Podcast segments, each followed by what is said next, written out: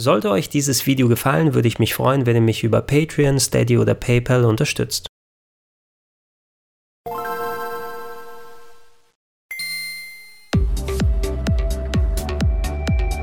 Schönen guten Tag und herzlich willkommen auf rpgheaven.de.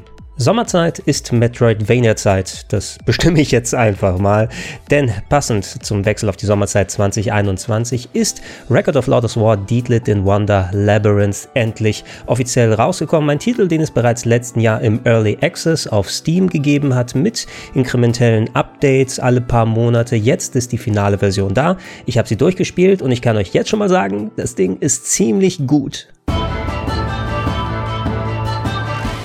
Der Name Record of Lotus War wird dem einen oder anderen vielleicht bekannt vorkommen. Ich kenne es vornehmlich durch die Anime-Serie aus den 90er Jahren und für mich war das besonders spannend, weil es die Welt der Rollenspiele als Anime abgebildet hat. Ursprünglich ist Record of Lotus War eine Serie an Fantasy-Romanen gewesen, die natürlich in viele andere Medien umgesetzt wurde, ob es Animes, Mangas und natürlich auch Videospiele sind. Ich persönlich kenne aus der Vergangenheit nur eines. Um die Jahrtausendwende gab es einen Diablo-Klon mit der Lizenz auf dem Sega Dreamcast. Jetzt kommt eben Deedlit in Wonder Labyrinth und verknüpft nicht nur Record of Lotus War mit Metroidvania, sondern schneidet auch eine ganz dicke Scheibe von Castlevania Symphony of the Night ab.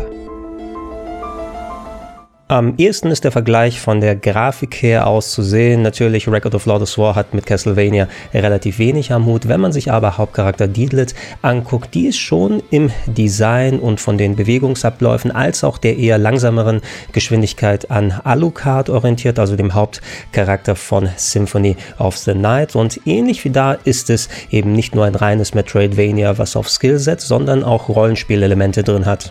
So gibt es pro Gegner natürlich die klassischen Erfahrungspunkte, mit denen man Level aufsteigen kann, um seine Charakterwerte zu verbessern. Equipment, Ausrüstung gibt es selbstverständlich ebenfalls, wobei das nicht so umfangreich wie bei Symphony of the Night ist, sondern sich auf zwei Waffenklassen beschränkt.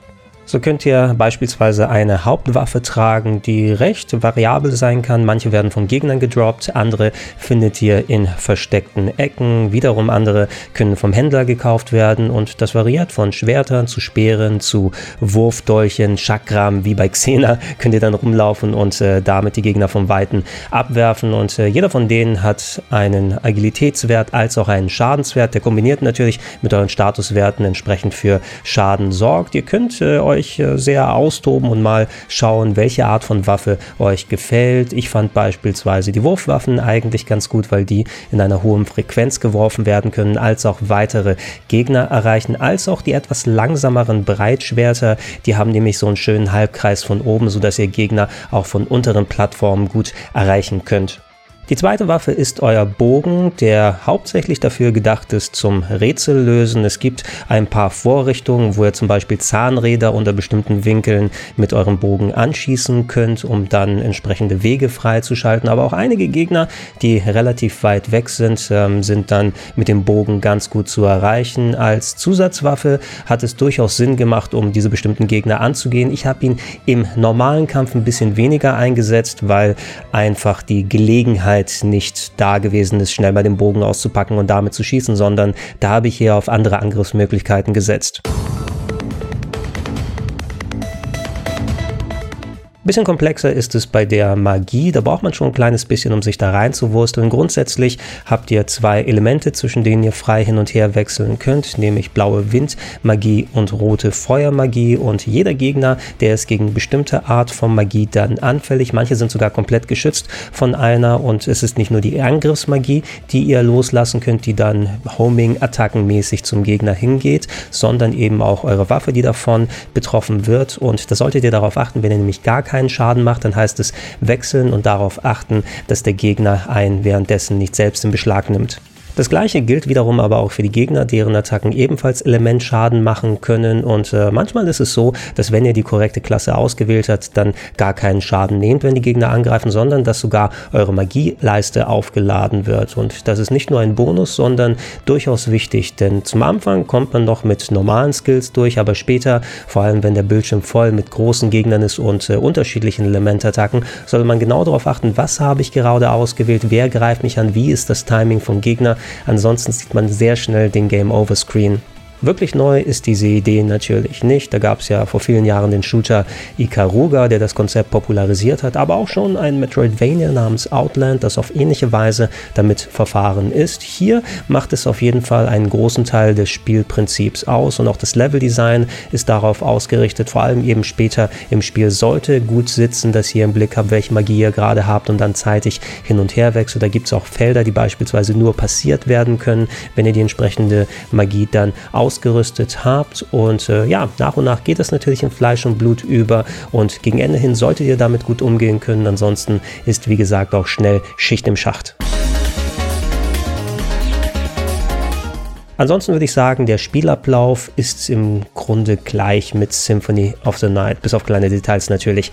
Abgesehen, ihr seid weiterhin in einem großen Konstrukt unterwegs, das ihr mit der Map euch anschauen könnt. Es gibt farbige Türen, die nach und nach geöffnet werden können, um in neue Bereiche zu gehen. Natürlich ist das auch von euren Fähigkeiten abhängig, sodass ihr höhere Sprünge, einen Double Jump und ähnliche Sachen bekommt. Die Fähigkeit zum Schweben gibt es beispielsweise auch, wenn ihr die Windmagie equipped habt, was natürlich dann auch in die Rätsel mit reingepackt wird. Das aufwendigste am Leveldesign sind wie gesagt die Rätselräume, die häufiger mit den Bögen bestritten werden müssen. Ansonsten ist es relativ normal. Es gibt viele Räume, die mit Gegnern vollgestopft sind, die selbst schon ein kleines Rätsel sind, wo ihr schauen müsst, okay, mit welcher Polarität, in welcher Reihenfolge kann ich die Gegner angehen, um zum Ziel zu kommen. Es gibt ab und zu mal ein paar versteckte Räume, die man finden kann. Ich würde eher sagen, der Spaß kommt nicht dadurch, dann die ganzen Verzahnungen aufzumachen, sondern der Flow funktioniert eben ganz gut, ne? weil alle Nase lang sind natürlich dann mal wieder Kampfherausforderungen, dann wieder mal ein Rätsel und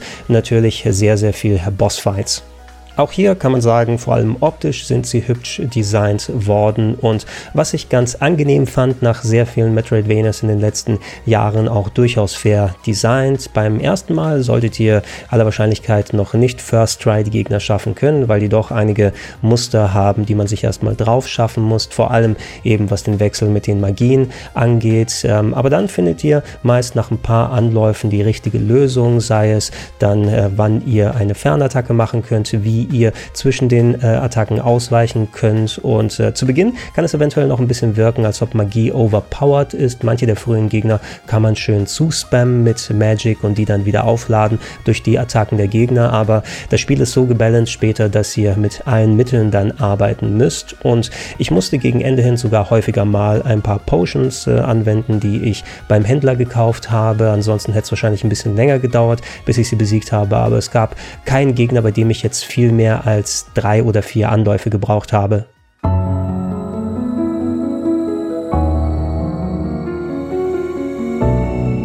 Vom Umfang her bin ich so nach knapp fünfeinhalb, sechs Stunden, würde ich sagen, durch gewesen mit dem Spiel, hatte den Endgegner besiegt und äh, laut der Map so knapp 98 Prozent freigeschaltet. Da muss wahrscheinlich der eine oder andere versteckte Raum mit dem Extra nicht gefunden worden sein von mir, aber es ging auch so. Alternativ könnt ihr neben den Sachen, die ihr schon habt, Verstärkungen finden für Hitpoints und Magic Points. Es gibt ein paar alternative Magien, die dann spezielle Attacken euch geben, die zum Beispiel nicht elementabhängig sind, wenn manche Gegner Gegner nicht darauf angehen, aber im Großen und Ganzen sind das optionale Sachen, die man nicht unbedingt braucht.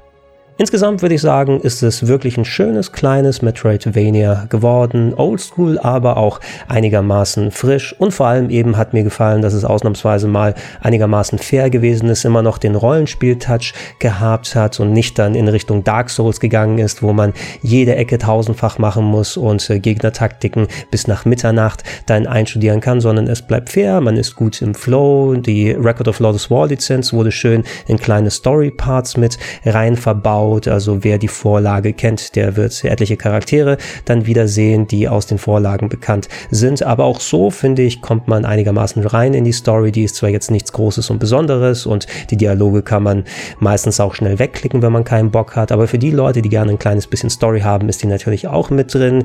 Grafik, habe ich schon gesagt, sieht allgemein sehr gut aus. Ich habe es jetzt hier in 4K gespielt, aber bei so einem Pixel Art Game macht es relativ wenig aus natürlich, wie hoch die Auflösung am Ende ist. Und Die Musik und Soundkulisse, die sind auch äh, ziemlich gut. Da gibt es einige Lieder, da würde ich sagen, die sind sogar richtig klasse, die sind mir schön ins Gehör übergegangen. Ein bisschen geht es auch in die äh, elektronische Richtung, so gegen Ende hin, also ein schöner Mix. Es ist nicht nur pur Castlevania wie die Vorlage und äh, alles in allem ist es ein schönes, kleines, rundes Metroidvania-Paket geworden, von dem ich sagen würde, bis hierhin im Jahr 2021 ist es für mich sogar das Beste des Genres.